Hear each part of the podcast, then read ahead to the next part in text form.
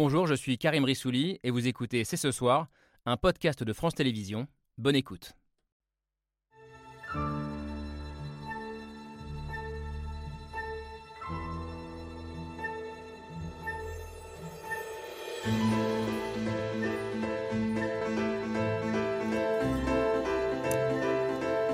Bonsoir à toutes et à tous, soyez les bienvenus sur le plateau de C'est ce soir. Dans l'avion qui l'emmenait de Rome à Marseille vendredi, le pape prédisait que cette visite serait historique et on peut dire ce soir qu'il avait vu juste. Une ferveur populaire inédite dans les rues de la ville, une entrée au stade Vélodrome digne d'une rockstar, des paroles extrêmement fortes pour dénoncer le cimetière pour migrants qui est devenu la Méditerranée et à l'arrivée, un clivage très net entre les pros et les anti-François. Car s'il y a bien un seul pape, on a pu avoir le sentiment, parfois ce week-end, qu'il y avait face à face deux églises catholiques quasiment irréconciliables. Et nous allons en débattre ce soir avec nos invités. Comment expliquer ce paradoxe marseillais Un pape adulé par des personnalités qui se disent athées et rejetées par une partie de la classe politique catholique? François, surnommé le pape des migrants, favorable à une église plus ouverte, plus démocratique, est-il aujourd'hui en phase avec la majorité des catholiques? Ce week-end est-il le révélateur d'un combat politique, idéologique, entre traditionnalistes et réformistes au sein de l'Église? C'est ce soir, c'est parti.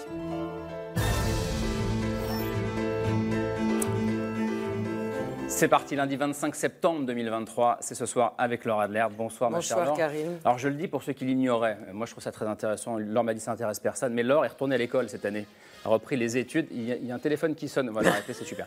Euh, Laure a repris les études cette année et vous étudiez la Bible euh, toutes les semaines, c'est ça? La théologie. La théologie. Donc l'histoire de la Bible. Oui. Et l'interprétation. Et c'est vrai que vous lisez la Bible euh, tous les matins? Oui. Mais je pense qu'il y a beaucoup de gens ici sur ce plateau qui font la même chose que moi. Oui, mais vous allez donc pouvoir contribuer à ce débat. Je conseille à tout le monde. avec nous, euh, donc Laure Adler avec nous et avec effectivement nos autres invités. Euh, je commence par qui? Allez, par vous. Avec nous, un homme ce soir qui connaît très bien le pape. Euh, puisqu'on peut dire qu'il a en quelque sorte confessé le pape François. Bonsoir Dominique Volton. Bonsoir. Sociologue, spécialiste de communication politique, et le pape étant quelque part, et on l'a vu ce week-end, un homme politique. Vous avez réalisé il y a quelques années maintenant une série d'entretiens euh, avec lui, ce qui a donné euh, ce livre Politique et Société, publié à l'Observatoire. Vous avez donc passé plusieurs heures tête à tête avec lui. Vous, vous, qui êtes pourtant peut-être le moins croyant de ce plateau, vous êtes agnostique. C'est bien ça, mon cher Dominique Volton Oui. Hmm, pardon Un début, c'est un bon début. on, commence par là en général. Euh, ce pape qui a fait euh, l'actualité tout le week-end, on va aussi en, parler avec vous, euh, Guillaume de Monjou. Bonsoir, bienvenue. Merci d'être avec nous. Journaliste, grand reporter au Figaro Magazine, spécialiste des questions, des relations internationales. Vous-même catholique, pratiquante, catholique jésuite comme ce fameux pape François qui était le premier pape jésuite, enfin qui est toujours à ce jour le premier pape jésuite de l'histoire. Alors le pape François est-il définitivement devenu ce week-end euh, le chef de file des cathos de gauche, euh, mon cher Jean-Pierre Miniard, bonsoir. Question qu'on avait envie de vous poser à vous, notamment avocat, homme engagé euh, à gauche et catholique, vous également, ancien directeur notamment de la rédaction du magazine Témoignage chrétien. vous avez vous aussi déjà rencontré le pape François Oui, trois fois, mais brièvement, à chaque fois. Avec Emmanuel Macron, avec François Hollande. François Hollande, et puis lors de la béatification, la canonisation des des papes. Alors s'il y a des cathos de gauche, il y a aussi des cathos de droite euh, ou des cathos à droite. Bonsoir Camille Pascal. Euh, soyez le bienvenu. je sais que vous n'aimez pas ce genre de. Si Mais non, c'est pas une insulte du tout. Ah, lui, lui, il sort pas, il sort pas. Oh, c'est faux. Non, non, non, ça c'est faux. Ça c'est une attaque gratuite. Oui, gratuite. Je vous pardonne, on est en début d'émission et puis c'est le grand pardon en ce moment. Euh, donc aux fonctionnaires. ouais, c'est œcuménique. Aux fonctionnaires, historiens, romanciers, vous avez été le conseiller de Nicolas Sarkozy à l'Élysée. Vous avez notamment été l'auteur du discours du Puy-en-Velay de Nicolas Sarkozy sur les racines chrétiennes de la France. Puis vous aviez aussi, je crois, euh, coordonné la visite de Benoît XVI euh, ici euh, en France, le prédécesseur de François, donc qui est un pape plus conservateur, plus traditionnaliste. Et d'ailleurs, on parle beaucoup de cette euh, ligne de fracture entre les deux papes, et on va en parler ce soir, parce que c'est vrai qu'on résume parfois l'affrontement euh, idéologique actuel en, un match entre le pape François et les héritiers de Benoît XVI. Euh, peut-être que c'est Isabelle de Golemin qui mettra tout le monde d'accord ce soir. Bonsoir. Bienvenue, vous connaissez bien les deux camps, et je mets des guillemets à camp pour avoir écrit un livre sur chacun des deux papes. François, un pape pour tous, et Benoît XVI, le pape euh, incompris. Euh, vous avez longtemps été correspondante au Vatican pour le journal La Croix, dont vous êtes aujourd'hui rédactrice en chef. Et vous étiez euh, samedi au stade Vélodrome, d'ailleurs, lors de cette messe célébrée par le pape. J'accueille enfin à côté de vous Timothée de Roglodre. Bonsoir. Bienvenue, journaliste spécialiste des questions de religion et de spiritualité. Euh, dans vos enquêtes, vous ne ménagez pas l'Église, en tout cas l'institution euh, Église, euh, tiraillée entre réformistes et traditionnalistes. L'une de vos dernières enquêtes, je la cite pour le site Les Jours, s'intéressait à un évêque français, l'évêque de Toulon, Monseigneur Ray, qui incarne cette ligne traditionnaliste française, justement. Conservatrice. Conservatrice, vous direz Alors, si, je peux me tromper ce soir, hein. je ne suis pas spécialiste de la, de la question. Ah bon C'est pour ça que vous êtes là ce soir. Merci d'être là. On vous rappellera alors. Mais bien sûr, le débat s'ouvre, je compte sur vous. comme d'habitude, avec le billet signé Pierre Michel.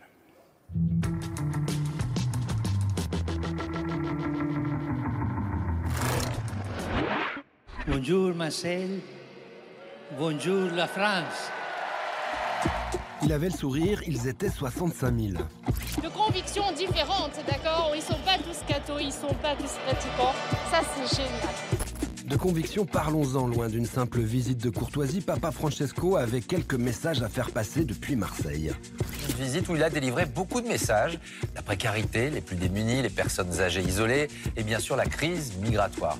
Au stade Vélodrome, en papa mobile, mais surtout face à une Méditerranée devenue le cimetière de milliers de migrants noyés, le souverain pontife a harangué les foules et exhorté les fidèles à plus d'humanité. Les personnes qui risquent di annegare devono essere soccorse. È un dovere di civiltà. Il l'a dit face au président de la République et devant le ministre de l'Intérieur. N'ayez pas peur. Ma chi rischia la vita in mare non invade. Cerca accoglienza. Il l'a dit urbit et orbi, mais visiblement pour le président, le message n'a pas valeur d'encyclique. Il faut ce message d'universalisme. Moi, je ne suis pas indifférent et nous devons être humains, mais on doit aussi être rigoureux et on ne peut pas accueillir toute la misère du monde. Abbé Papam, ils ont un problème. Je suis en désaccord, en effet, quand il parle de politique. Et d'ailleurs, en cela, il a un avis personnel, rappelons-le quand même, qui diverge de ceux qui l'ont précédé. Je pense notamment au pape Jean-Paul II ou, au pape Benoît XVI. Hein, C'est un mauvais pape L'Église, c'était mieux avant. Tout fout le camp, laudator temporis acti. Et je préfère à cela la sagesse de ses prédécesseurs et notamment de Benoît XVI. Avant, les papes étaient polonais ou allemands. Je pense qu'il est argentin et qu'il n'a pas conscience du problème de l'immigration aujourd'hui en Europe. L'extrême droite catholique ne retient plus ses coups contre le pape François. Euh, le, pape, euh, qu'est-ce qu'il veut le pape? Il veut que l'Europe chrétienne, berceau du christianisme, devienne une terre islamique. C'est une fracture sociale et cléricale. Il y a cette euh, volonté profonde de, bah, d'aller, jusqu'au bout de sa mission. Hein. Et ce serait le dernier combat du pape François, faire gagner la ligne réformiste au sein de l'Église. À 87 ans, il n'a plus beaucoup de temps. S'il vous plaît, n'oubliez pas de prier pour moi. C'est travail pas facile. Merci.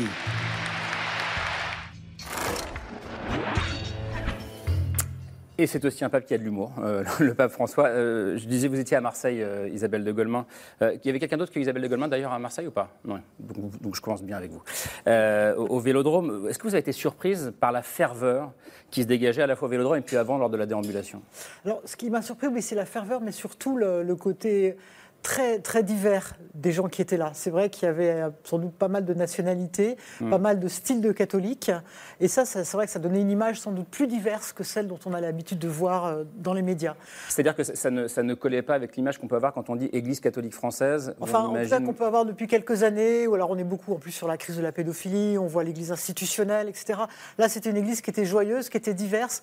Moi, ça m'a rappelé Jean-Paul II, sincèrement. C'est-à-dire que euh, quand Jean-Paul II venait en France, on avait ce genre d'enthousiasme euh, comme ça hein, dans des, stades, dans des grands endroits. C'est vrai qu'avec Benoît XVI, puisque j'avais suivi aussi sa, visite en mm. France, euh, j'étais à l'époque dans, l'avion du pape, c'était moins. Il n'y avait, avait, pas ce côté très populaire. Là, on a retrouvé quelque chose de très populaire et euh, les, Marseillais ont bien réussi, je trouve, de ce point de vue-là, à, mm. mettre de la joie dans le stade. C'était tout à fait sympa. Ils savent mettre de la joie dans les stades, les Marseillais. Dominique Gauton, je voyais réagir quand elle disait ouais, c'était plus populaire que, que, que depuis peut-être une quinzaine, une vingtaine d'années. Oui, mais c'est vrai que ça rappelle Jean-Paul II. Mais c'est surtout la jeunesse. À chaque fois qu'il voyage, il, accroche la jeunesse. Et le décalage entre la jeunesse et cet homme fatigué, âgé, en fauteuil est incroyable. Et ça marche à chaque fois. Donc il y a une espèce de lien entre la jeunesse, qui est tout de même un renouvellement religieux, qu'on ne souligne pas assez, à mon avis. Et puis surtout la présence de toutes les, religions. Hmm. C'est un carrefour, c'est un bazar pas possible. Marseille, il a réuni tout le monde. Tout le monde et avec une générosité, je trouve. Et, en parlant de ce cimetière-là, il, y a deux, il y a deux dimensions, une dimension spirituelle et une dimension politique. Mais là, je pense que la dimension spirituelle était première parce qu'il voulait rappeler les responsabilités aux hommes politiques. Par contre, l'après-midi, le lendemain, sur la messe, il y avait une joie incroyable, mais il y avait beaucoup plus de, de solennité. C'était intéressant le décalage entre les deux journées. Et de ce point de vue-là, je crois qu'il a réussi son pari. Il a fait les deux, le politique et le spirituel. Est-ce qu'il y a aussi euh, chez le pape François euh, et ceux qui le conseillent, euh, on imagine, la volonté, Camille Pascal, euh, de parler à une France dont on dit qu'elle s'éloigne de la religion catholique, les églises ne sont pas pleines, c'est un secret de polichinelle. Enfin, est-ce, qu'il- est-ce qu'il y a aussi cette volonté-là? Est-ce que vous l'avez lu comme ça? D'abord, c'est un pape populaire. On l'a vu, je crois qu'il y a eu de, de- de récentes euh, études d'opinion, euh, et même dans des partis où on bouffe du curé, euh, voilà, même le vendredi. Donc, voilà, il est populaire. Alors après, la question que se posent beaucoup de catholiques pratiquants, c'est est-ce qu'il remplit les églises? Ça, c'est une vraie question. Et c'est quoi la réponse? Pas pour l'instant. Je crois que ça ne l'intéresse pas. Voilà. Non, non, mais le problème pour lui, c'est que les chrétiens, ils doivent aller sur les lieux de fracture, là où il y a des problèmes d'humanité, là, là où les choses ne vont pas bien, que ce soit l'avortement, que ce soit l'euthanasie, que ce soit les migrants, que ce soit la pauvreté. Les, voilà, le- la, la place des chrétiens, pour lui, elle n'est pas forcément dans l'église Mm. bâtiment, elle est plutôt dans le monde. Le pire, ça serait pour lui une église auto-référencée, c'est-à-dire qu'une église qui ne s'occupe que d'elle-même. Le pire, ce serait une église pleine, euh, enfin des églises pleines de fidèles le dimanche. euh, C'est pas ce que j'ai dit, mais une Non, non, église mais- qui ne rien à côté. d'elle-même. Il y a- quand même un truc assez important qui s'appelle l'Eucharistie, quand même, chez les, chez les, chez les- les catholiques. Bon. Mais en, réalité, moi, j'ai un, peu de mal à comprendre euh, euh, cette, euh, cet antagonisme que l'on fait porter au pape. Parce que vous savez, c'est- d'abord, un, c'est un jésuite. Donc, il faut faire très on précise, attention on pré- on précise ce que à la première chose qu'il vous dit, parce qu'en fait, il y en a une autre derrière qu'il ne dit pas. Alors c'est quoi un jésuite? Parce que tout le monde n'est pas. Un jésuite, c'est- un, un des religieux qui appartient à, une, euh, à un ordre créé au, XVIe siècle et qui est un ordre de conquête, hein, de conquête et, et- et surtout missionnaire. Bon, donc le pape, lui, il est, il veut élargir l'Église au maximum. Alors je ne dirais pas dans, un- dans- dans- dans un- une image de conquête, mais de conversion. Donc lui, c'est la conversion. Et ce que je trouve fascinant dans ce voyage, je vais vous le dire, moi, c'est qu'il vient et il parle avec sincérité des migrants ce qui évidemment fait bondir Éric Zemmour, Marion Maréchal. Là, ils- tous les trois, là, ils sont sautés. Alors que, en même temps, que fait-il? Il vient réancrer Marseille, la Provence et cette partie de la Méditerranée dans le christianisme. Parce que nous sommes dans des régions déchristianisées, nous sommes dans des régions où cohabitent euh, euh, musulmans et catholiques et puis agnostiques. Et que vient-il faire? Il vient et la première chose qu'il fait, il monte à la, à la Bonne Mère, où quand même, je le rappelle pour ceux qui connaissent pas Marseille, vous avez quelque chose de doré qui tient autour d'une, d'une- qui tient en haut d'une tour qui est là, Sainte Vierge, et La qui Vierge. domine la ville. Et ensuite, quand il redescend, il explique que Marseille a été la porte d'entrée de la conversion de la Gaule. Il cite quand même euh, Saint-Lazare et Marie-Madeleine. Alors certes, c'est la tradition, ce n'est pas historiquement, tout ça n'est pas... Mais enfin, il vient dire, vous êtes catholique. Il le dit parce qu'il dit que les- le christianisme est arrivé, comme les migrants aujourd'hui, par la mer, ce qui est pas mal. Et c'est vrai que c'est un pape très populaire dans sa foi et qui est très euh, fervent de Marie. C'est son côté Amérique latine et je pense que c'est ça qui a bien marché C'est pour ça suis Marseille. un peu étonné par les réactions des cathos de droite, en réalité. Parce qu'au fond, il vient rappeler quelque chose, c'est que, euh, pardon, mais que la France est une terre chrétienne. Vous l'avez lu comme ça aussi, Guillaume de Mangeau, vous qui êtes euh, jésuite, je disais tout à l'heure. Ce qui est faux. Ce qui est faux. Mais je me sens. Vous n'êtes pas jésuite, vous? Non, mais, Mais je suis on m'a pas menti jésuite encore parce que en je ne suis pas consacrée. Je ne suis pas consacrée. Ignatienne, on peut dire. Oui, ouais, je suis plutôt igna- ignatienne dans, dans mon école de pensée parce que je trouve que c'est. D'ailleurs, je, je- je relève ce que vous dites et je trouve qu'il y a une double habileté dans le fait de monter à, à la bonne mère parce que d'abord, Marie est une figure révérée aussi dans l'islam. Mariam, euh, c'est vraiment une- euh, quelqu'un qui résonne aussi dans l'oreille des musulmans qui sont très présents à Marseille. Et par ailleurs, je dirais que c'est aussi une figure de compassion. Et dans, ce- dans, cette, dans cette idée de, de- de réunion et, et, et ancrée dans le territoire, c'est très habile parce qu'en effet, euh, ces deux sœurs de Marie, on dit qu'elles sont arrivées, donc il y a Sarah et, et voilà, qui sont arrivées en barque sans voile ni rame euh, au Sainte-Marie de la Mer, genre 40 ans après la mort du Christ. Enfin, c'est un truc de quand même, c'est une vraie. Et au Sainte-Marie de la Mer, on voit, euh, on voit la trace dans ces églises, dans cette même la dévotion. grotte où, où Madeleine serait morte. Où- Et il n'expliquait pas à des gitans qu'il y a pas- qu'elles ne sont pas arrivées à Sainte-Marie de la Mer. Ouais. Vous arriverez à des bricoles. Ah oui, d'accord. Oui, Dominique. Oui, un, un, il faut. C'est le premier pape de la mondialisation, il faut le dire tout de suite. Ils ont tous été centrés sur le monde, mais lui, il arrive et immédiatement, il parle au monde entier. Et il est très compréhensible en matière de communication. C'est extraordinaire. Un et deux, c'est un fils de migrant. C'est les, les parents, le père et la mère, c'est Ligurie et Piémont. Et donc, Des, Pakosco, il sait très des- bien. des- des immigrés italiens qui ont. Oui, donc, et qui arrive qui ont première en génération en Argentine. Ça. Donc ça veut dire que lui, il connaît très bien le statut des migrants. Il sait très bien que l'histoire de l'humanité, c'est une histoire de migration illégale depuis toujours, qu'on n'arrêtera jamais les hommes de circuler les plus pauvres. Et surtout, il dit tout de suite une chose qui n'est jamais dite, que les migrants nous apportent tous quelque chose. Alors qu'on est au contraire dans une position complètement défensive, notamment en Europe actuellement, on lui dit, mais attendez, les migrants, ils apportent pas seulement leur force de travail, ils apportent des choses, et c'est sa propre histoire. Et, et, et le pape, il dit, mais il faut s'adresser à tout le monde, l'Église réellement catholique.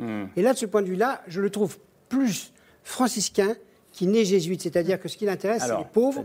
Mais c'est les la Ouais. différence entre les deux, c'est qu'ils sont moins intellectuels, les franciscains, entre guillemets. D'ailleurs, lui dit, il y a les professeurs et les pasteurs, moi je suis un pasteur, et il s'intéresse plus aux pauvres, il s'intéresse plus à ceux qui sont dans la situation de, de grande misère. Et c'est important cette opposition, parce que vis-à-vis du catholicisme de droite, euh, il y a une espèce d'hostilité qui ne correspond à rien, si ce n'est qu'on retrouve des clivages politiques. Hmm. Mais la dimension spirituelle du choix, de la migration, de la mondialisation, est à mon avis beaucoup plus importante. En plus, c'est un homme en colère. Hum, oui. Faut dire, c'est un homme en révolté, vous le dites. euh, Il est toujours Vous dites, je sais colère. pas s'il est de gauche ou de droite, mais il est révolté. hein. Bien sûr, il est révolté par rapport aux misères du monde et par rapport aux inégalités. Et de ce point de vue-là, pourquoi il le veut pas Christ est en colère tout le temps. Bien hein. sûr. Lisez les C'est évangiles, n'arrête pas de tout le monde. Et hein. pourquoi il dit je ne veux pas aller dans les pays riches? Parce que débrouillez-vous, vous avez les moyens. Moi, je vais dans les pays en guerre ou les petits pays ou les, ou les, ou les pays sans, sans, sans chrétiens. sans Mais là, il vient dans un pays riche, la France. euh, Alors, il Bien dit, sûr. je viens pas en France, je viens à Marseille, mais bon. Eh bien, Marseille, mais enfin, finalement, elle a dit bonjour à la Il est France. pauvre autrement. La Timothée, France comment est-ce que vous, vous regardez ce qui s'est joué ce week-end euh, Euh, ben moi, je vois surtout que les derniers jours, on a, on a assisté à une, une espèce de surpolitisation euh, du discours du pape. Euh, et en fait, je pense que aussi bien euh, la gauche que la droite se trompent dans euh, euh, son positionnement vis-à-vis du pape François. Mm. Euh, la droite, parce qu'elle semble découvrir que euh, derrière les valeurs chrétiennes dont elle se revendique en permanence, il y a en fait une radicalité évangélique et que suivre le Christ, c'est être un signe de contradiction dans le monde où on, on vit. Euh, et du côté de la gauche, euh, en fait, euh, le pape François est un peu enfermé dans un discours politique euh, et la, la- la dimension spirituelle n'est pas comprise. Alors que, en fait, le, le discours du pape, c'est pas un discours de gauchiste, c'est pas un discours d'islamo-gauchiste comme on l'entend. euh, euh, Non, on a entendu sur, sur la chaîne CNews C'est euh, avant ce week-end, on a entendu que c'était oui. après l'islamo-gauchisme, le catholico-gauchisme. J'ai entendu ça ce week-end. C'est avant tout- Quelle finesse Le, le discours Quelle du pape, finesse il est avant tout ancré dans, euh, dans le- dans l'évangile. Euh, c'est avant tout le pasteur de l'Église universelle qui s'exprime. Euh, et, euh, et- quand on regarde aussi bien l'Ancien Testament, avec le voilà, vous accueillerez l'étranger parce que vous-même vous avez été étranger en Égypte, donc dès le, Lévitique, le Deutéronome, donc c'est des, des livres de l'Ancien Testament. Et dans le Nouveau Testament, dans l'Évangile de Matthieu, le Christ s'identifie lui-même à un immigré, à un étranger, en disant euh, j'étais euh, j'étais étranger et vous m'avez accueilli ou j'étais Il est étranger même et vous ne m'avez étranger pas chez accueilli. lui. Il est même étranger chez lui. Nul Mais- des mais- prophètes en son mais- pays. C'est euh, nul des prophètes en son pays quand il revient chez lui. Donc, euh, là- là- Mais- non, mais moi, je, je souscris tout à fait à ce qu'avait dit Timothée, mais alors entièrement. C'est-à-dire qu'on que, a c'est-à-dire que- plaqué- que et et la droite et la gauche ont plaqué Oui, des choses. que- oui, pardon, mais je crois je- le, le Il y a christianisme. Jean-Pierre Mignard qui est très sage. Le christianisme Non, mais j'attends qu'on me donne la et le propos du pape ne sont pas solubles dans nos débats politiques. Oui, je suis assez d'accord. Donc, Ça, c'est euh, clair que ça va au-delà de la politique. J'ai écouté avec soin, je suis d'accord avec vous. Oui, alors, moi, je suis de gauche, incroyable, celle Bah, de droite. Non, non, mais bien sûr. Non, mais attendez, puis la quelque chose. hein. Quand on, non, mais, non, quand, on, quand, quand on est catholique et qu'on communie, on communie avec des gens de droite, avec des gens de gauche qui sont à côté de nous. Une fois pour toutes, cessons et disons les choses comme elles sont. hein. Très bien. Ça, c'est important. La deuxième chose, les- les églises qu'on remplit ou pas, c'est quand même une longue histoire. C'est quand même depuis le Concile, c'est toute la bataille de l'Église. Comment on conserve, comment on garde un monde catholique en Europe Quand on dit depuis, Ça- depuis le Concile, c'est Vatican, Vatican II. Vatican, Vatican II, oui. Vatican- Vatican Jean II. 23 au et début- notamment des la années grande, 60, désolé, la hein. grande question des femmes, euh, le- le- humanévité, qui fait que l'Église ne veut pas s'engager sur la question effectivement du droit des femmes à disposer de leur corps. Il faut que beaucoup de femmes vont effectivement prendre du champ vis-à-vis de l'Église. C'est les prêtres ouvriers. On a loupé les prêtres ouvriers. Donc euh, l'Église est constamment en hésitation depuis le Concile, qui est quand même un événement phénoménal, Majeur, majeur. qui a été initié par le grand révolutionnaire. J'aime pas beaucoup le mot, mais c'est quand même bien effectivement le pape Mais, Jean mais- mais- 23. mais- mais quand Tim- Timothée de Oui. Dit à l'instant que tout le monde, en gros, instrumentalise le pape, ou soit le redécouvre, Non, soit l'instrumentalise. à gauche. Non, et là, vous, non, là où vous avez raison, là où vous avez totalement raison, c'est que le pape, il n'est pas de droite, il n'est pas de gauche. Le pape, il est devant. Les papes, les grands papes de fracture, ce sont des hommes, puisque ce sont des hommes, devant. Voilà. Mais Donc, ça- effectivement, mais- mais- la droite mais- peut dire... pardon, pas des pardon, prophètes, pardon, ce mais- pardon, prophètes. mais est-ce que pense un pape a quand même un impact sur. Oui, mais devant, on peut penser quelque chose. Quand il est devant, Voilà. qu'est-ce qu'il dit Un aujourd'hui pape est toujours politique. Un pape, bien sûr, vous avez raison, Isabelle de Goldman. Et qu'est-ce qu'il dit, le pape? Il dit, euh, euh, vous ne vous, vous n'allez pas vous débarrasser comme ça de la question des migrants. Voilà. Jean-Paul II Et il y a une porte, eh bien je mets le pied dans la porte. Et tant que vous n'aurez pas résolu la question de la porte, ouverte, fermée, à moitié ouverte, à moitié fermée, je mettrai le pied dans la porte. Il est devant. Dans son et il gêne tout le monde. Il est dans son tout le rôle. monde. S'il le Ça, je disait pas, qu'il dirait. Et donc voilà, c'est pour ça que les grands papes sont toujours devant, que ce soit Léon XIII avec Rerum Novarum, que ce soit Pie XI avec la montée du, du- du fascisme, que ce soit Vatican II, les grands papes sont devant. Il faut accepter ça. Alors, de gauche ou de droite, je suis parfaitement d'accord avec vous, surtout qu'en plus, vous aurez des gens de droite, plutôt conservateurs sur le plan politique, qui effectivement, cognés par euh, l'appel spirituel du pape, deviendront effectivement des gens très engagés. Alors pourquoi ils sont devant, à votre avis? Parce que moi, à mon avis. Prophète, prophète. Oui, mais tout se joue dans ces deux heures qu'il prend chaque matin en se réveillant, euh, en silence, dans, dans, dans, son intériorité, et où il essaye de, de- de- se relier aux signes qu'il a, qu'il a entrevus de vers où aller. Quoi. Et donc, c'est pas un homme qui parle. Je vois même la façon dont il construit ses, ses réunions. Et, euh, par exemple, le synode qui va avoir lieu en octobre pour réformer l'Église, etc. Il propose un système où, en fait, les gens discutent, et après, entre chaque article, il y a cinq minutes de silence total dans toute la pièce, avec 200 personnes qui s'écoutent.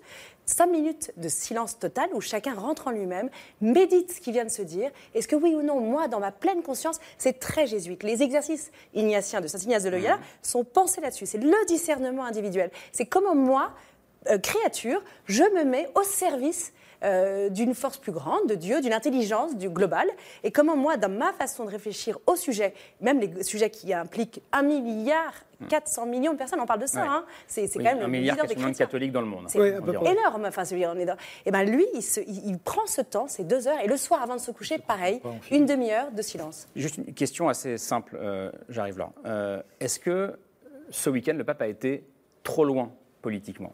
Est-ce qu'il a dépassé? Moi, je ne suis pas d'accord parce que. D'abord, c'est vraiment une grande blague de dire un pape ne doit pas être politique. Jean-Paul II a été éminemment politique. Évidemment, il est allé en Pologne quand c'était Ah, pas qu'il domination pas russe. j'ai dit qu'il est non, non, absolument mais je, non. je dis par Oui, rapport à ce débat que politique, on dit pareil. etc. Il dit, Pareil, un pape n'a pas à faire de la politique. Un pape fait de la politique, si. Ah, Est-ce qu'il a été trop loin? Moi, je trouve que son discours qu'il a fait au Pharo, un discours extrêmement équilibré, extrêmement construit. Ça, ceux qui disaient que le pape vieillissait, moi, euh, enfin sa tête va encore très bien, est un discours quand même assez raisonnable. C'est-à-dire qu'il dit euh, il y a un problème de dignité humaine. Il y a 28 000 personnes qui sont mortes, 28 000 personnes qui sont mortes depuis 2014. On ne peut pas rester comme Il ça. dit la Méditerranée, Donc, tombeau de la dignité. Voilà, euh. Mare Nostrum, ma- Mare Mortum. Il dit Mare Nostrum. hein. Oui, ce qui est quand même assez Ça vous fort. échappe pas, hein, parce Mais- que même depuis Pyrène, mais, on sait que euh, ça s'est cassé en deux là. Charlemagne et Mahomet, je vous ferai pas la leçon. Mais, enfin, Mais bon. après, il dit vraiment, euh, les pays, les- l'Europe doit s'unir, ce que- ce qu'essaye quand même plus ou moins de faire l'Europe, et faire comme elle le peut le plus d'immigration légale Mmh. possible, avec une bonne intégration. Donc il demande, il dit pas, c'est pas quelqu'un qui veut qu'on ouvre les frontières, le pape. C'est pas ça. Il dit justement seulement qu'il y a un problème de dignité humaine et qu'il faut qu'on accueille l'autre comme un homme. Et, et non pas comme un chiffre, c'est son, grand mot. Mais je, je trouve que c'était. Je ne suis pas sûr qu'il soit allé trop loin. Par contre, c'est vrai qu'il y a un certain nombre de politiques qui n'ont pas lu son discours et qui vous disent ce pape veut accueillir toute la misère du monde. D'ailleurs, c'est ce qu'a dit Macron. Mais c'est complètement faux. Son Ah discours oui. ne dit absolument pas ça. Ah, bien sûr. Oui. non, bien sûr, c'est mille fois raison. Bon, D'abord, légal, migration légale, pape, il peut aussi demander implicitement à repousser, pousser un peu plus loin les murs de la loi. Ça aussi, ça fait partie des choses. La deuxième chose, la misère du monde, on l'a trop entendu là-dessus. Moi, j'ai longtemps accompagné Rocard, il se Ouais, mordait les doigts, il se mangeait la main d'avoir dit ce genre de choses, parce qu'il dit, je sais très bien maintenant comment tout ça est récupéré.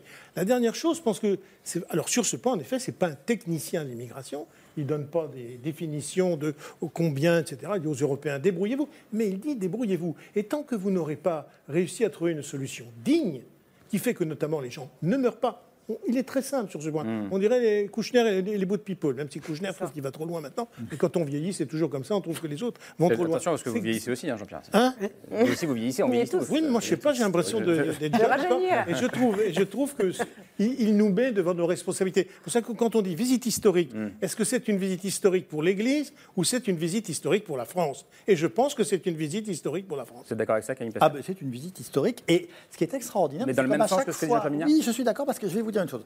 À chaque fois qu'un pape vient en France, on vous explique ça, ça. De toute façon, un, ça va pas marcher. Deux, il y aura personne. Bon.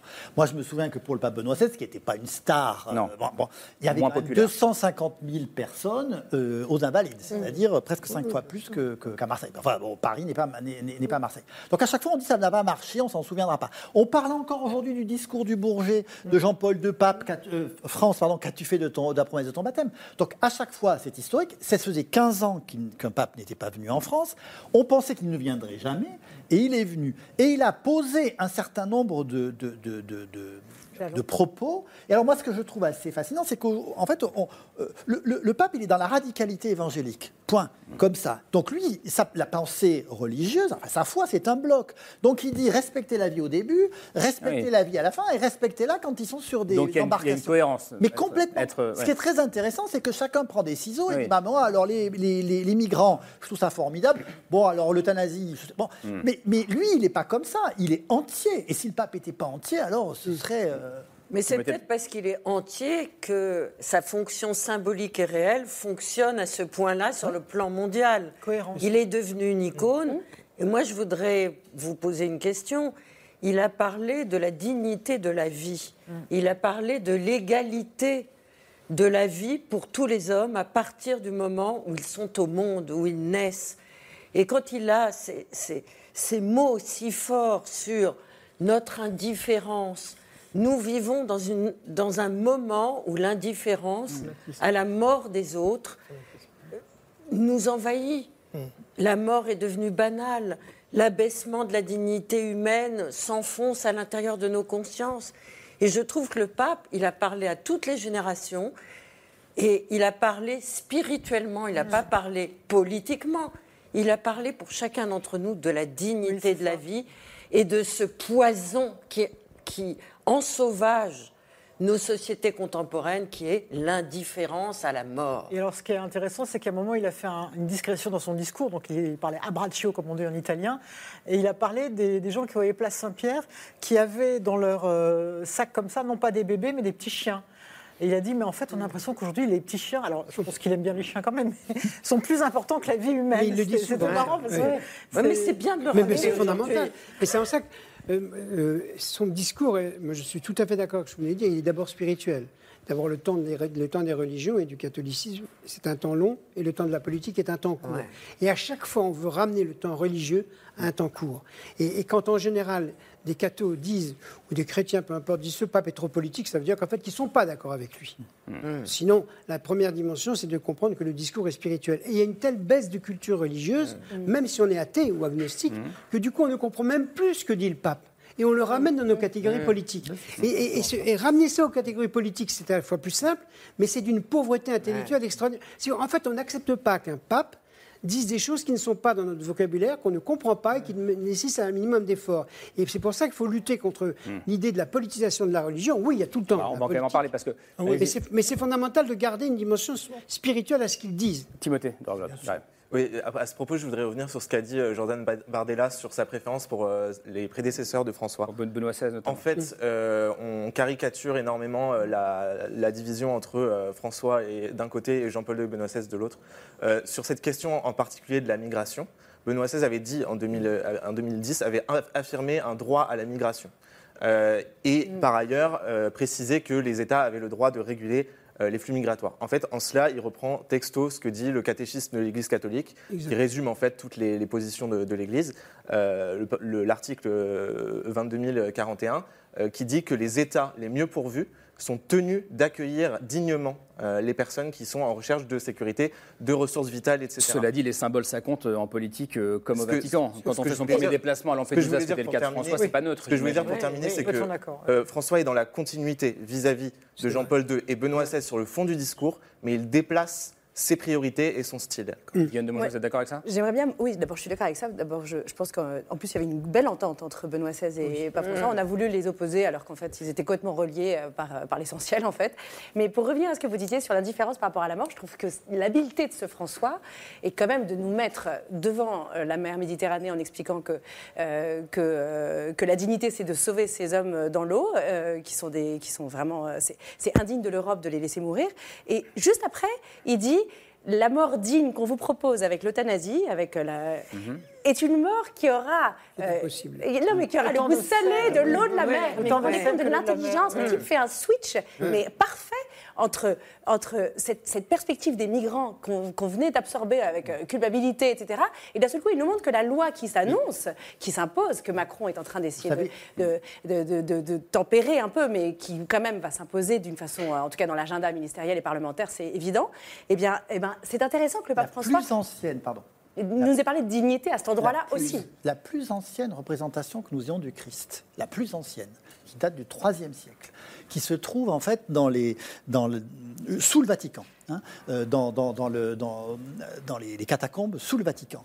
C'est le Christ pêcheur d'hommes, avec un filet, et qui, comme dans les évangiles, ramasse les hommes comme Pierre ramassait le poisson. Et euh, que, que le, que le, le- cette image n'a Ah oui. cessé de traverser le discours euh, du, du- du pape François, qui d'ailleurs, euh, lorsque on lui parle de la bonne mère, dit oui, c'est là que vont tous les pêcheurs, Mhm. puisque le pêcheur est celui qui évidemment euh, euh, pêche le poisson ou les hommes, et celui qui est fait, au- qui est aussi est dans le péché. Mais donc cette ligne-là, et au fond cette image Sans oublier Christ- la pêche miraculeuse. oui, ben, de cette image d'un Christ qui ramène euh, de- dans ses filets à la fois des hommes comme Pierre le fait du poisson, on est exactement là dans une image très Mm. proche des évangiles.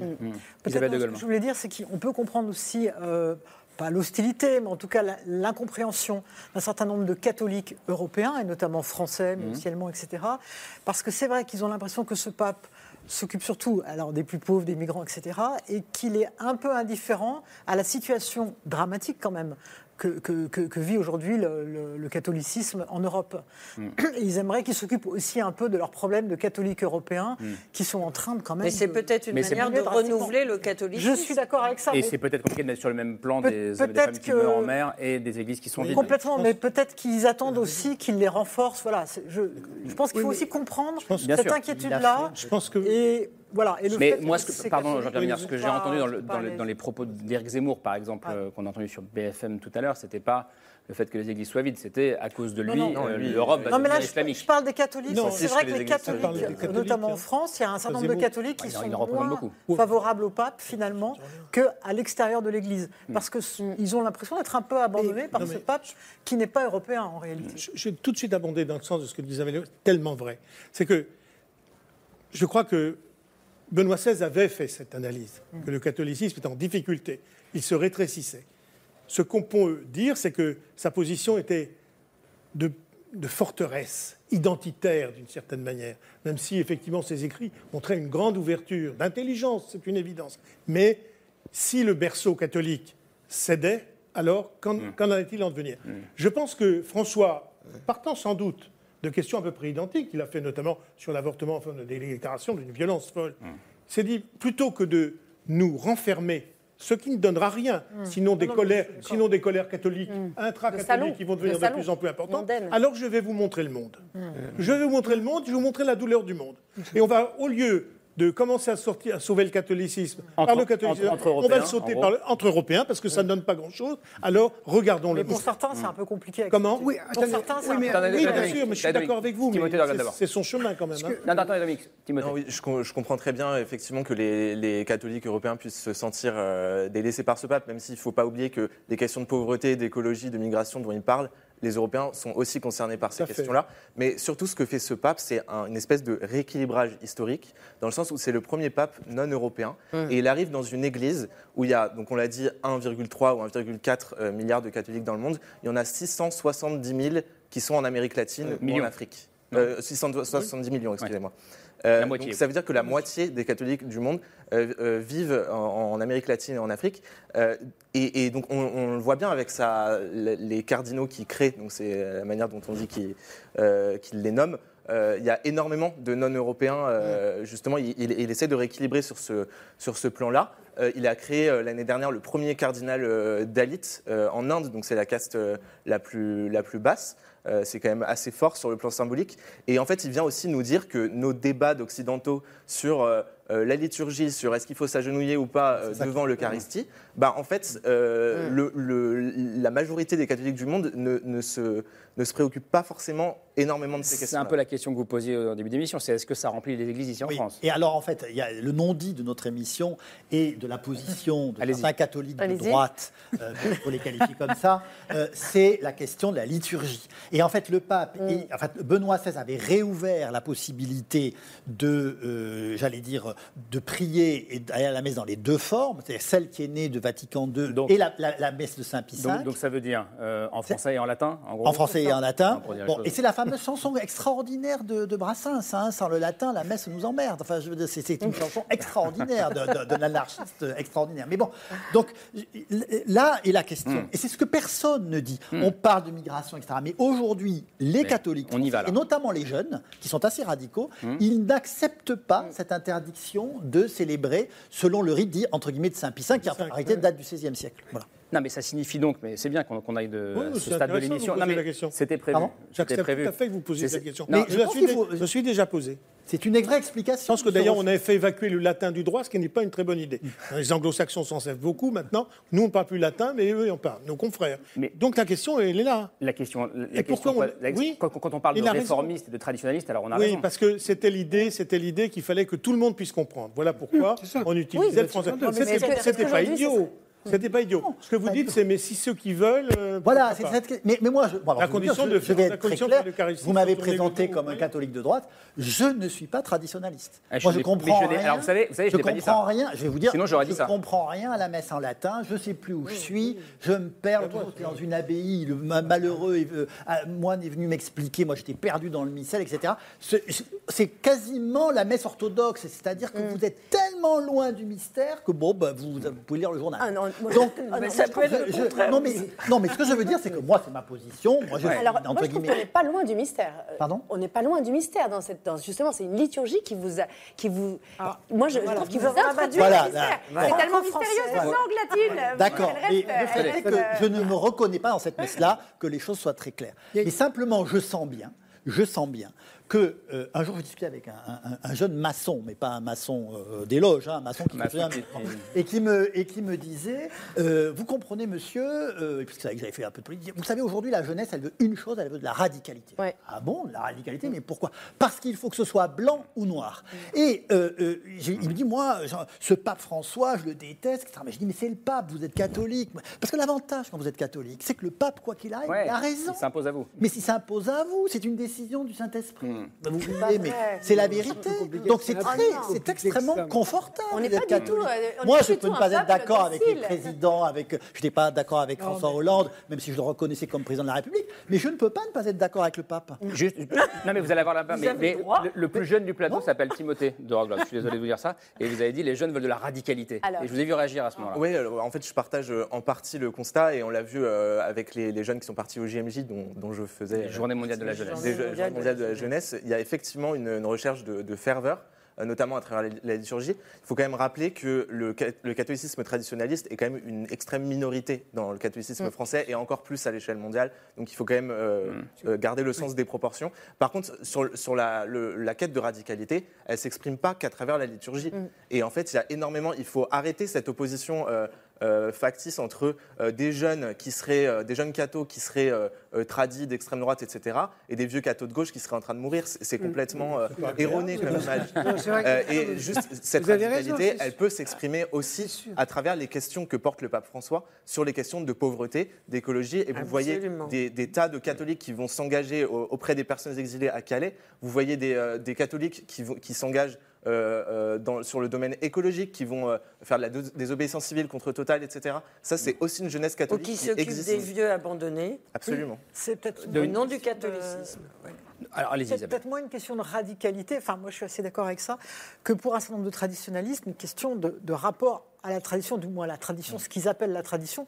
Donc autrefois, parce qu'autrefois c'était tellement mieux. oui. Et c'est ça le problème, c'est que là il y a une inquiétude devant un monde qui effectivement est compliqué, qui est pluriel, qui relativiste, on pourrait presque dire, et du coup ils se réfugient dans ce qu'ils pensent qui était autrefois, alors qu'en fait souvent c'est un- une espèce de tradition qui, ré- qui réinvente, mais ça, ça les rassure. Il faut aussi entendre ce, ce besoin. Pourquoi vous n'êtes pas d'accord euh, Guy Moi, je suis pas d'accord. Je suis pas, du- j'ai aucune affinité avec euh, le monde traditionnaliste et même euh, la messe en latin, mais je pense qu'il y, a un- il y a quand même quelque chose à observer quand vous allez dans un- une liturgie orthodoxe. C'est assez fascinant la continuité de savoir que sont prononcés ces mots qui ont été prononcées il y a 4 siècles, a 6 siècles, a 10 siècles. Il y a quelque chose dans, dans cette façon qu'on a de, du coup de baisser les chines et de se mettre euh, un peu à genoux, de se mettre un peu face à ce mystère, moi je dirais, qui, est- qui est, qui est assez enveloppant. Alors qu'aujourd'hui, vous voyez par exemple, l'Eucharistie, pour les traditionalistes, c'est plus un sacrifice. Nous, on parle d'un repas. Les, les- les catholiques d'aujourd'hui parlent d'un repas, un repas communion, tout très positif. Satan a disparu. Euh, vous, vous le voyez un peu comme ça. Euh, dans la, dans- dans- chez les tradis, c'est omniprésent. Quoi. Le diable oui, est à l'œuvre, il, vous- il vous- il vous, il vous traque, il vous guette, il vous, il vous Ouais, piège. mais enfin, tout on le peut temps. pas vivre dans un autre monde. Oui, mais non, parce que est. c'est intéressant sur le plan psychospirituel. Ah non, je pense qu'au contraire, ça donne. C'est pour ça qu'il y a un élan aussi euh, dans ce que vous disiez très, justement, Camille, que Pascal, que, que, que le- que l'enfance, euh, enfin la jeunesse d'aujourd'hui est très portée euh, et, et très dynamique du côté traditionnel. Est-ce que, je, je vais poursuivre la question euh, Dominique Volton, est-ce qu'on vit un moment charnière aujourd'hui? Parce qu'on peut dire c'est pas. C'est politique, euh, au sens large, au sens noble du terme, cette, euh, cette, euh, cette histoire entre ceux qui veulent plutôt un retour à la radicalité euh, et ceux, peut-être dans le siège du pape François, qui, qui, qui- qui veulent plutôt ouvrir l'Église. Le, le pape François, ça se voit, il est obsédé par la paix et la guerre. hein. C'est-à-dire par la paix et la guerre par la paix et la guerre. C'est-à-dire que ce enfin, c'est l'horizon, d'abord parce qu'il vient d'Amérique latine, qui est quand même un continent extrêmement violent. C'est pas Théologie de la libération d'ailleurs, c'est pas- hein. il est Il très européen. On fait une- un contresens. Il est complètement européen dans sa tête par sa formation, sa famille et compagnie. En plus, il vient de la- de- de- d'Argentine, qui est le plus latin. Donc, il est obsédé par la violence, par la guerre. Il a vu la théologie de la libéra- libération. La de ça. libération, Et donc, il veut d'abord aller vers la conquête du. La théologie de la conquête du libération, c'est pas, c'est pas clair pour tout le monde. Non, des- Volton. c'était des C'est un mouvement politique Oui. d'engagement du de prêtre. Marxiste. Oui, mais marxiste. Mais. Attendez, mais pour la violence du monde, il y a aussi toutes les Néo- dictatures. L'Amérique latine, c'est les plus grandes dictatures. Mais ce que je voulais dire comme point par rapport à. Allez-y. Lui est obsédé par la paix et la guerre. Il veut s'ouvrir sur la mondialisation. Et du coup, toutes les résistances dont on vient de parler, des catholiques traditionnels ou pas, etc., ça, quelque part, il dit oui, c'est vrai, ça existe. Mais c'est quand même les problèmes des pays riches. La paix et la guerre dans le monde, c'est central. Et la misère et les migrants. Et il, il se décale tout le temps. Et il, il ne veut pas qu'on réduise euh, ce débat de, de l'ouverture de l'Église catholique sur le monde à une question traditionnelle ou pas. Il dit, OK, il y en a qui ne sont pas d'accord, mais ce n'est pas ce qui l'intéresse. et c'est important à rappeler ça. Non, mais ce faisant, ce faisant, il retrouve la jeunesse, parce qu'une chose qu'on n'a pas dit du tout dans l'émission, ici, c'est qu'il y a un désir de spiritualité qui monte dans le monde, qui est invisible, qui n'est pas dans les sondages. On l'espère. Mais la spiritualité, elle remonte. Et cette jeunesse, elle s'accroche très bien avec lui là-dessus. Et donc, entre la jeunesse, la mondialisation, les réticences des pays traditionnellement catholiques, en gros, il dit c'est c'est un deuxième front, mais ce n'est pas le premier front. Et c'est ça qu'il faut rappeler. Dominique, tu as raison, mais la question qui se pose, c'est la spiritualité, qu'est-ce qu'on en fait? Est-ce qu'on la garde pour soi en barricade- se barricadant dans les églises? C'est le risque de... Ce qui était effectivement une tentation. Ou est-ce qu'on va en fait une aventure? Ouais. Est-ce qu'on lance la jeunesse dans une aventure? Et que cette aventure, c'est l'aventure du monde C'est l'aventure du monde. Voilà. C'est ce que le pape a c'est- ce qu'il qu'il dit. Il, Ouais, veut- c'est ce qu'il a dit. il dit engagez-vous, qu'il allez-y. Les, Voilà. les esprits pessimistes vous diront qu'entre le 4e et le 8e siècle, heureusement qu'on s'est barricadé dans les abîmes. Non, non, mais vous avez raison. Avec quelques manuscrits. Non, mais je, je Il conçois tout il ce que vous dites. Ce que il vous dites est vrai. il il C'est exact, mais vous avez tout à fait raison. C'est-à-dire qu'on peut aller quelquefois, trop loin. Est-ce qu'on va trop loin dans l'aventure? En effet, les traditionnalistes disent, mais vous allez vous perdre, vous allez vous diluer. Pour le coup, c'est vous qui allez vous noyer. Et D'autres disent, mais vous allez périr, enfermés, asphyxiés dans, Dans vos églises. Et le message, c'est d'aller convertir, le- mais voilà. d'aider les autres. Ouvrez, ouvrez. Est-ce que c'est ce qui se joue en ce moment, Isabelle de Golemin, pour le coup? Alors, je pense que c'est ce qui se joue en France, où il y a effectivement ce- ce- ce- En Allemagne aussi. cette division importante, en Allemagne aussi. Mais d'abord, il y a des jeunes, on les a vus à Marseille, parce que on, on met beaucoup les caméras sur, des, sur, les, sur les tradis. Parce qu'ils se voient beaucoup, évidemment, ils sont habillés souvent en soutane, etc. À Marseille, il y avait beaucoup de jeunes, ils n'étaient pas tradis, d'ailleurs, je ne sais pas ce qu'ils étaient, enfin peu importe, mais voilà. Et, et je pense qu'effectivement, dans le monde, ce qui se joue aujourd'hui, c'est c'est plus, c'est une autre radicalité que Timothy a très bien dit. C'est la- c'est la radi- radicalité de l'engagement auprès des plus pauvres. Voilà. Et ça, si c'est pas radical, je ne sais pas ce que c'est. Oui, c'est vrai. Oui, la question, vous avez très bien répondu tout à l'heure en disant euh, ces, ces, jeunes traditionalistes, ou, ou- ou ces fidèles traditionalistes, sont très peu nombreux. Mais en revanche, Ils sont très un- visibles. Ils sont visibles, mais ils sont très peu nombreux. En revanche, et c'est là où il y a- l'Église a un problème plus délicat, c'est que le recrutement des prêtres se fait en grande majorité chez eux. vrai. Et du coup, Ça, vous vous vrai. retrouvez avec un déséquilibre entre euh, une surreprésentation du culte de la tradition chez les jeunes euh, dans les séminaires plutôt que dans la rue. Donc, c'est pour ça qu'il y a Oui, mais dans, dans le reste un malaise. C'est vrai, mais dans le reste du monde, ceux qui vont devenir, devenir prêtres ne sont pas du tout dans cette logique Non, mais je- européenne. on parle de la France. Oui, d'accord. Vraiment très Mais du coup, pour le reste du monde, c'est important à la fois pour les prêtres et surtout le pape a pris un risque. Il a nommé beaucoup plus de cardinaux. Euh, il a renouvelé plus de 65% du, du, euh, du Sacré Collège. Donc ça veut dire que le principal, le prochain pape ne sera pas les Européens ne seront pas majoritaires. Donc il prend un risque parce que tous ces cardinaux ne sont pas forcément dans sa ligne, mais ils sont dans la ligne de la, de la globalisation et de la mondialisation. Et c'est là où il va, il va y avoir un vrai débat, euh, c'est-à-dire cette radicalité vers le monde, elle- on peut la mettre en rapport contre cette tentation de dire on va périr. Vous voyez ce que je veux dire? C'est-à-dire l'ou- l'ouverture sur le monde, c'est la première fois que l'Église le fait à cette échelle. Et c'est pas évident. Mais est-ce que c'est pas bien ce que tu dis est vrai, mais est-ce que c'est pas une bonne chose pour le catholicisme? Mais bien sûr. Mais moi, je pense que c'est en ça qu'il y a une vraie rupture avec ce pape-là. Il est prêt à aller très loin, regardez, Bien sûr. parce que là on parle du discours de Marseille, mais parlons de ce qu'il a dit en Mongolie. Bien sûr, très En fort. disant aux Chinois, bon, hein, vous restez bien tranquille, vous êtes de bons citoyens, et moi ça va m'aider, en bon jésuite, pardon, à remettre le pied en Chine. Parce que ce qui intéresse le pape aujourd'hui, c'est la conversion de la Chine. C'est savoir si on met euh, un surplis ou pas euh, à, à- à Saint-Nicolas de. Chardonnay. C'est vraiment son. Il est. Ouais, il c'est très bien, Il est dans la tu l'as dit, mondialisation. que le christianisme aujourd'hui est vivant en, en- et, et surtout ce- ce- ce- populaire, enfin, au sens de démographique, démographique, en Amérique du Sud et en Afrique, et il veut l'Asie. Et même en Asie. Et même en Asie. Mais il veut l'Asie. Hein. Parce que la Corée, Mais les- comme, les euh, JMJ, contestable, comme les les jésuites prochaines depuis JMJ 500 ans, seront en Corée. hein.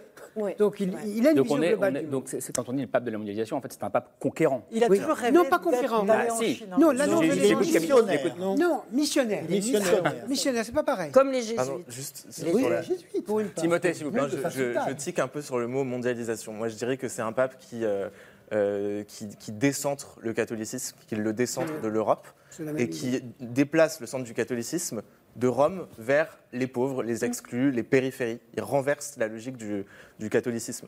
Euh, sur la question de la mondialisation, il faut faire attention parce qu'on parle d'un système économique Ouais. euh, qui n'a pas cessé de, de De dénoncer, critiquer. de combattre dans De Fratelli de Tutti, sa dernière, ouais, euh, sa d'accord. dernière encyclique. Il condamne le néolibéralisme comme un dogme de foi Tout à fait. euh, avec des propos qui rejoignent beaucoup, pour le coup, qui rejoignent beaucoup le- la critique de gauche de- de- du système euh, euh, économique C'est vous, on qui faites le rapprochement avec la gauche, hein, pour le coup. Non, non, mais c'est vrai, il a raison. Non, non, mais c'est vrai. avec la politique, pour le coup. Non, non, mais Il déteste la globalisation économique libérale. hein. Il la déteste. juste, Il juste la- parce que vous, vous- dénonce tout le temps. Alors, Laure d'abord, et après, je voudrais qu'on parle du, synode qui va se jouer en octobre euh, au Vatican, parce que c'est très important aussi. Laure d'abord. Non, j'avais une autre question que je vous pose à vous, Isabelle, c'est la temporalité. Est-ce que le pape nous a prédit l'avenir dans son discours? À un moment, parlant des migrants, il a dit Et si vous vous voilez la face Absolument. en faisant semblant que ça ne continuera pas, c'est ce qu'on fait.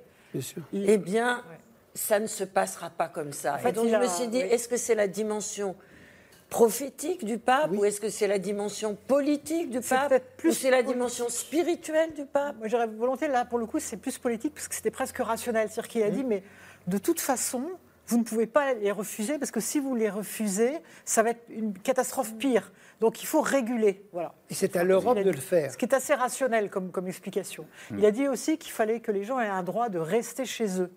Et ça, c'est une inflexion qui est intéressante. C'est-à-dire que ce n'est pas simplement le droit de venir chez nous, mais aussi de rester chez eux. Et donc, c'est aussi au pays du Sud de faire attention. Pourquoi y a-t-il tant de Marocains aujourd'hui qui viennent en France, notamment de jeunes mineurs? Il y a peut-être aussi un problème à poser aux responsables des régimes. Ah, Après, est-ce que les régimes en question écoutent le pape quand Non. il parle? C'est c'est- c'est autre chose. Oui, non, on parle de décentrage de l'Église. Vous savez, c'est pas la première fois. Euh, Ce que, moi, ce qui me fascine dans l'histoire de l'Église catholique, c'est la durée.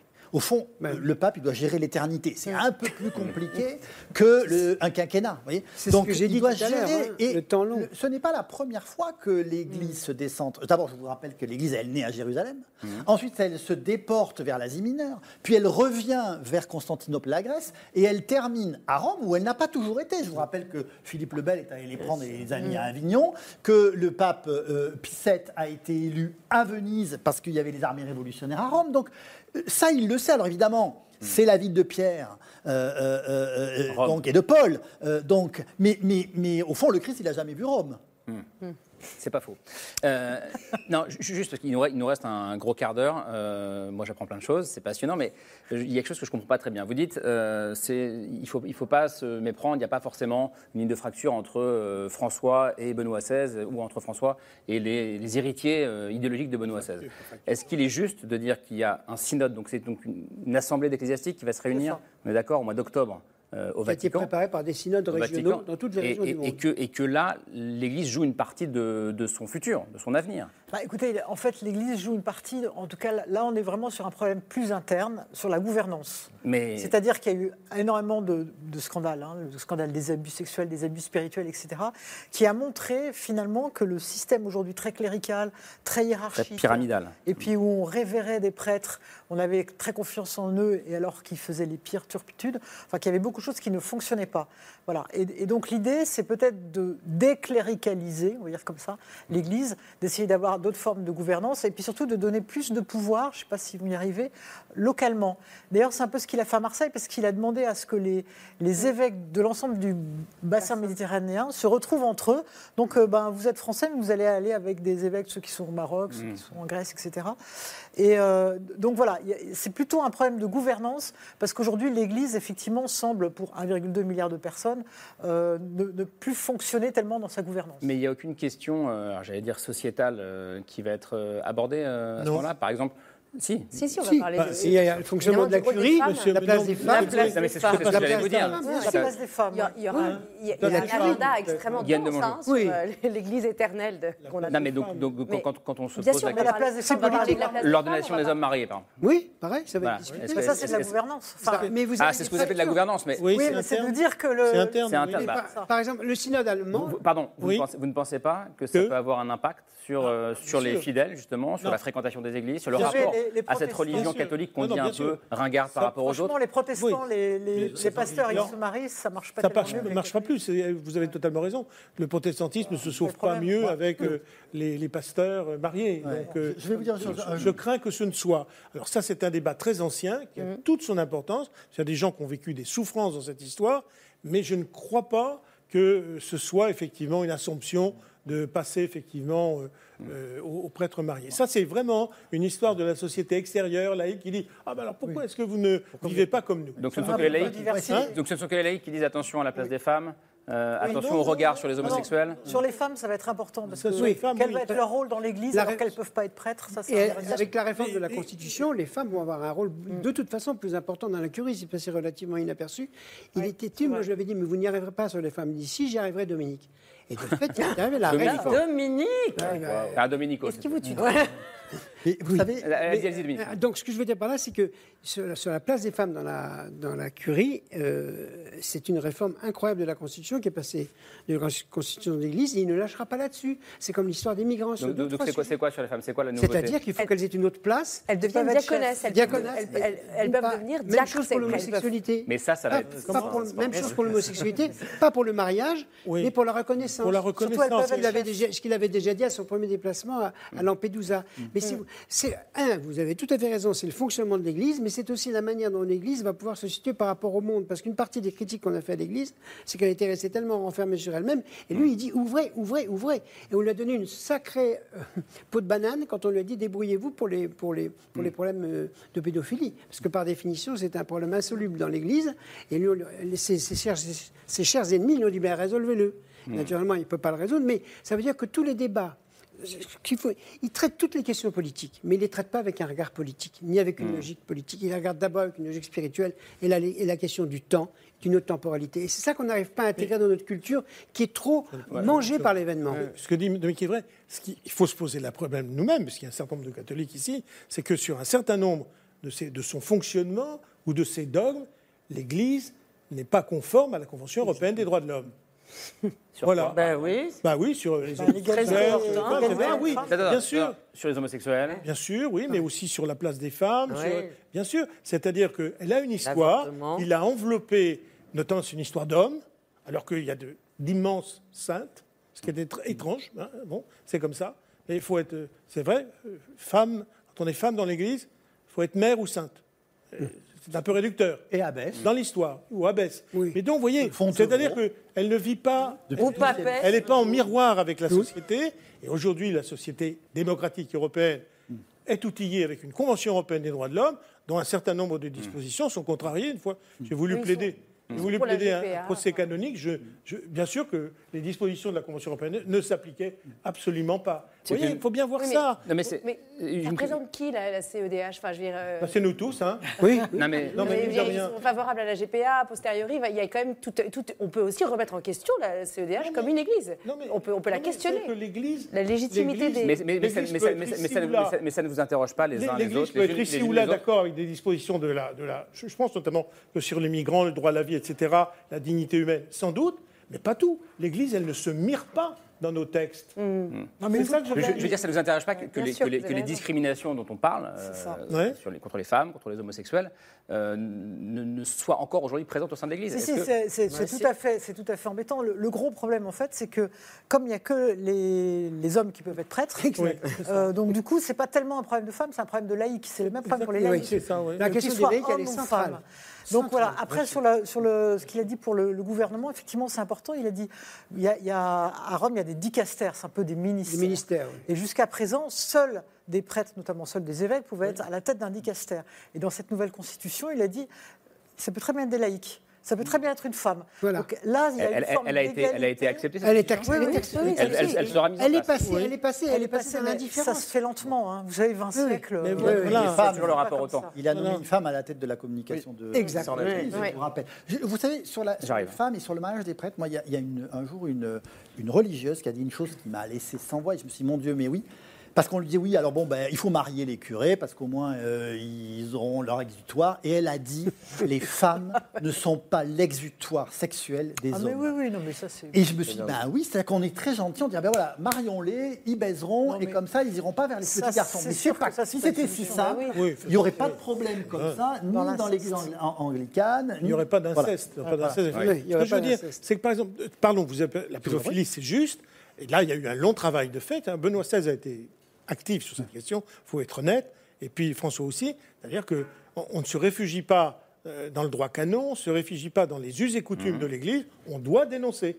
Ce qui veut dire que sur ce point, l'Église, en partie contrainte, y compris par des catholiques qui avaient été eux-mêmes abusés, et beaucoup d'ailleurs, euh, sur ce point, a dit bon, c'est le droit, c'est le droit civil, c'est le droit commun qui va s'appliquer. Aujourd'hui, l'Église s'est soumise au droit commun sur une question absolument majeure, mais ça n'a pas été sans difficulté. Et vous pensez que ça va purifier maintenant que maintenant qu'on est pas- on a touché le fond là non, euh, parce que ça ne l'Église purifie va pas plus la euh, société rebondir civile, simplement, vous savez, le- les, les humains sont les humains, et quand il y a la menace d'une sanction pénale, quand surtout on doit dénoncer, parce que c'est ça ce que dit le droit commun. Il dit, vous ne devez pas contenter de fermer les yeux, vous devez dénoncer. C'est extrêmement important. C'est d'ailleurs rassurant pour les parents. Timothée, Dorglan, qui, qui voulait parler de, de cette question-là depuis tout à l'heure. Non, non, je voulais réagir sur la, sur la question des femmes, Oui. euh, la place des femmes dans l'Église. Je rejoins euh, ce, que, ce que dit Isabelle sur le fait que, en fait, pour décléricaliser l'Église, euh, on peut se poser la question de est-ce qu'il faut euh, commencer par euh, mettre des femmes prêtres ou évêques ou juste donner, enfin rééquilibrer le, le- le rapport de pouvoir entre euh, les laïcs et, euh, et le clergé. Ça, c'est une question qui n'est pas tranchée. Ce qu'essaye de faire le pape François pour, pour, pour revenir à lui, c'est beaucoup une politique des, des petits pas. Euh, donc euh, il y a effectivement toute la, la réforme de la curie, euh, mais il y a aussi la question du diaconat féminin qui est extrêmement euh, important. Donc que les femmes pu- puissent être. euh, que, que les femmes puissent Diacre. être voilà, diacres, donc qu'elles puissent euh, Première étape avant la prêtrise. voilà, mais qui est aussi maintenant, depuis Vatican II, un ministère à part entière, qui n'est pas forcément une étape euh, vers, euh, vers la C'est long, hein. pour tout le monde. C'est long. Il y a eu, C'est laborieux. il y a eu une première Long. commission. C'est euh, pour ça que vous faites de longues études pour il y a- arriver. Il y a eu une première commission de- d'études sur le sujet qui a échoué. Euh, il y en a une deuxième qui est en cours. Euh, et peut-être que le synode, euh, je ne sais pas si le synode va aborder de front cette question-là, mais en tout cas, je pense que c'est c'est extrêmement important euh, qu'elle soit, euh, qu'elle soit discutée parce qu'il y a, pour le coup, il y a aussi euh, dans le catholicisme occidental, et pas que, une demande de la part de, de- de femmes euh, catholiques de, de pouvoir avoir euh, plus de voix au chapitre en fait, dans, euh, dans les En, Suisse- en Suisse, n'oublions pas qu'on a des, pré- des- des évêques qui sont désignés par, euh, choisis par des assemblées de catholiques.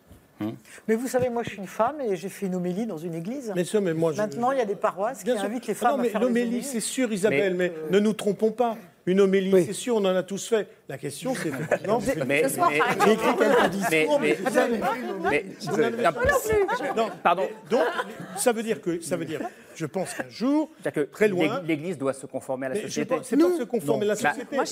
C'est pas se conformer à la société. Bah, non, non, parce que on sinon, on a des propos de dévots qui ont peur. Non, est-ce que les catholiques sont considérés tous à égalité comme successeurs de Pierre et ont tous accès au choix Quel que soit de leur leurs genre. évêques Bien sûr. C'est ça, à terme, la question qui est posée. Hmm. Mais alors oui. Dominique Volton. Il y a- Non, mais sur ça, Oui. sur ça. Non, mais- Sur ça, Oui, oui, vous- la Bonne chose chose à dire, là. Il y a- il y a- sur, ce, sur ce synode, d'ailleurs, C'était il a été l'église préparé. première. hein. L'église première, c'était ça. Il y a, il y a Pardon, tellement de positions contradictoires, parce que, la- la- bon, bref, beaucoup de catholiques pensent qu'à l'occasion de ce, de ce synode, on va remettre de l'ordre dans la maison, vu du point de vue catholique traditionnel, Ouais. pas, pas, pas forcément conservateur. Et à mon avis, la vision du pape et d'une une bonne partie du Sacré Collège, c'est pas ça. C'est oui, il faut quand même faire un peu de, de mettre de l'ordre là-dedans, mais il faut surtout penser l'organisation de l'Église vis-à-vis de la mondialisation. Le mot est mal choisi, je suis tout à fait d'accord, disons, l'en- l'ensemble de la catholique. Et, et là, il y a un conflit. Parce qu'il y a ceux qui disent, bon, enfin, enfin avoir les moyens de, réorganiser notre Église, et c'est notamment le, le conflit qu'il y a avec les, les synodes allemands, vous avez un synode allemand qui est très progressiste et qui va dans le sens de ce que dit Jean-Pierre à ce moment-là, c'est-à-dire, et pourquoi pas élire nous-mêmes, et une autre partie du synode les- allemand qui dit, nous sommes conservateurs et nous voulons le rester. On est d'accord, Dominique, qu'en- qu'en Allemagne, euh, le synode allemand, donc cette réunion allemande, euh, a par exemple accepté la bénédiction des couples homosexuels. Oui, Enfin, oui, pour une c'est- partie. La bénédiction des couples, Ah, c'est quand même, c'est important. Était l'instant, très loin. c'est pas accepté par Rome. Non, c'est pas, mais c'est c'est accepté ce par l'Église c'est allemande. Oui, oui, Oui, oui. mais l'Église allemande doit ensuite son synode, il faut Hmm. ces Soit décisions, il faut qu'elles soient acceptées par Rome, sinon elle ne fait rien. Oui. En fait, dans l'Église catholique, il y a quand même. C'est pyramidal. hein. Oui. C'est- Ils, ils perdent pas le nord. hein. Et en fonctionnement, ils perdent pas le nord. Ils savent quand même comment ça marche le pouvoir. Et c'est ça qui est fascinant. Ils l'ont C'est inventé, c'est hein, donc, Mais euh, pour d'un mot, c'est là où la, la- la longue distance dont on a beaucoup parlé ici est fondamentale. Il y a une expérience du pouvoir et des rapports compliqués avec les sociétés qui sont un patrimoine intellectuel, culturel, spirituel et théologique qui est incroyable du point de vue de l'Église. Et nous, les laïcs du monde moderne, on a un mal fou à comprendre une logique qui n'est pas la nôtre. Et si on voulait intellectuellement rendre service à une espèce d'ouverture du monde, c'est-à-dire dire, écoutez, les religions ne fonctionnent pas, la nôtre là actuellement dont on parle, mais d'autres, les, et les systèmes spirituels et religieux ne fonctionnent pas avec la logique de la modernité. Mais je suis désolé de vous dire ça. Dominique, mais euh, quand Oui, on oui. parle parfois d'autres religions, on le regrette que ça ne fonctionne pas de la même manière. On le regrette, c'est-à-dire Quand on parle, quand, quand on, On parle, quand on parle du rapport de l'islam à la République, C'est vrai on que- regrette. Oui, Oui, mais, Non, mais- mais- C'est la oui, perspective mais- différente. Oui, mais parce qu'on C'est entend, regrettable, Ah, oui, mais il faut quand même entende d'autres logiques. c'est vrai qu'il y, a- y a un problème de droit des femmes Énorme. énorme dans Énorme. l'islam, il faut quand même le dire. Et Scandaleux. C'est vrai que les chrétiens, on n'en est pas là quand même. Mais par contre, au niveau de la- des responsabilités, Je rappelle aujourd'hui, seuls les prêtres que peuvent être responsables. Cette, C'est ça le euh, problème. cette religion qu'on présente Merci, comme cette religion qu'on présente comme patriarcale, puisque c'est le grand mot à la Laquelle le, le catholique, le christianisme. Elles le sont toutes. hein. Le- le- le- le- le- la première personne, et moi ce texte m'a toujours fasciné, à laquelle le Christ apparaît ressuscité, c'est une femme. Non, on est bien d'accord. Simplement, Donc, euh, je vous le après, dis, on pourra- les, les femmes dans le catholicisme ça sont des saintes. de la sont des saintes statut de la ou rien. pas- Ouais, on, on demande que les femmes dans le catholicisme soient des femmes tout court, et pas seulement en des saintes. celle-là Alors, était il pas semble que pour parler des femmes dans le catholicisme, Faut qu'elles soient il faut accéder à la sainteté. Je trouve que c'est beaucoup leur demander, Oui. beaucoup Moi, je- d'épreuves et beaucoup d'efforts. C'est pas faux. Hein pas faux. Guillaume de Mongeau. Moi, je, je- je trouve que c'est euh, un peu. euh, je suis d'accord avec ce que vous dites sur la figure de la femme. Mais- qui a- qui a- mais, Mais- mais il y a quand même une idée que, euh, par exemple, il y a les amis de Jésus, euh, il y a, il y a Marie-Madeleine, il y a Marthe et Marie, il y a, il y a toute une cohorte de femmes qui ne sont pas seulement euh, Oui, mais on parle de 2023, pas Oui, de, oui, mais justement, pas je de l'an zéro. je, je trouve que justement, cette, cette religion, elle est incarnée. Je veux dire, elle est incarnée, elle est dans le temps. Et de la même façon, le pape François, il s'inscrit complètement dans cette modernité. Il, il- il est à la fois dans une perspective, comme le dit Dominique, euh, immense, c'est-à-dire la perspective de l'histoire avec un grand H qui va très très loin devant et très très loin derrière. Mais en même temps, il est toujours dans ce souci d'aller chercher les gens là où ils sont, dans leurs préoccupations quotidiennes. Et je crois que le rôle de la femme pour le pape François Ah, est c'est un rôle majeur. Oui, majeur. majeur. Sa mère, euh, on voit que dans, son, dans sa façon Mais- même d'avoir été à- en Argentine dans les années 70, il était là-dessus très très clair. Il avait des grandes amitiés, il a des grandes amitiés féminines. Et donc je dirais que pour lui, c'est familier, c'est Enfin, pas du a tout. qui mais- position. Attendez, dans- le position. livre, raison. Vous avez raison sur les femmes qui sont très présentes. Très présentes du, du Christ, c'est une évidence. Mais moi, ce, ce que je dis, pourquoi des femmes aussi importantes, aussi présentes autour du Christ, pourquoi est-ce qu'ensuite on ne confie pas aux femmes le magistère Ça y est, bah, il vous a entendu. C'est tout. Vous êtes exaucé. Pas encore. Pas Mais dans- dans attendez, trois dans, mois. dans le livre de dialogue avec lui, X fois je parle du rapport avec les femmes, et c'est incroyable parce qu'il a une position très en avance et, et- et minoritaire. Ça c'est clair. Il n'est pas représentatif du tout du milieu catholique. euh, Oh, il va pas non plus très très vite. Non, si je puis non, me permettre. non, non, mais attendez, il va pas on très vite. Un petit on reste- nous effort. en 2023. Attendez, la réforme. Non, mais je suis d'accord. Ça fait autant- 10 ans. C'est vrai, mais que des femmes puissent, avec la nouvelle constitution, être enfin dans la curie, On ça c'est une révolution. Tout cas, en tout cas, Ça est-ce sera pas, qu'une étape. hein, Oui. Une femme papesse Oui, ben voilà. Voilà, pourquoi pas Isabelle, elle est d'accord avec Oui, moi. Bon, je pense qu'il faudra attendre encore un peu. Je ne sais pas si on le verra peu, ouais. euh, les uns et les autres. Mais en tout cas, merci Vous beaucoup. peut-être. Pas sûr. Euh, merci beaucoup. Vous êtes plus jeune que moi, je crois, Timothée. Timothée a le plus de chance. Bonsoir. Euh, merci beaucoup euh, d'être venu ce soir. Isabelle de Goleman, on vous lit dans La Croix. Merci pour votre éclairage. Merci Guillaume de Monjou, on vous lit dans le Figaro Magazine. Euh, Timothée de Roglod, Les Moissonneurs au cœur de la théologie de la libération, on en parlait tout à l'heure. Euh, paru l'an dernier aux éditions de L'Escargot. Merci à vous, Camille Pascal, d'être venu ce soir. Euh, merci Dominique Volton. Euh, je renvoie bah, à ce livre de conversation avec le pape, Politique et Société. Et puis Jean-Pierre Minière, dernier livre qui sort ces jours-ci, c'est pas une lettre aux, aux fidèles avocats. catholiques, c'est une lettre aux jeunes avocats Ouais. euh, qui sort aux éditions Dialogue. Merci beaucoup, merci Laure. Et à demain, ce sera autour de 22h30. Ciao.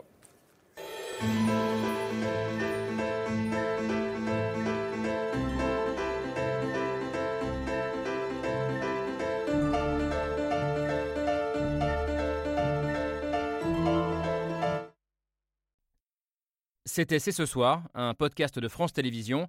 S'il vous a plu, n'hésitez pas à vous abonner. Vous pouvez également retrouver les replays de l'émission en vidéo sur France.tv.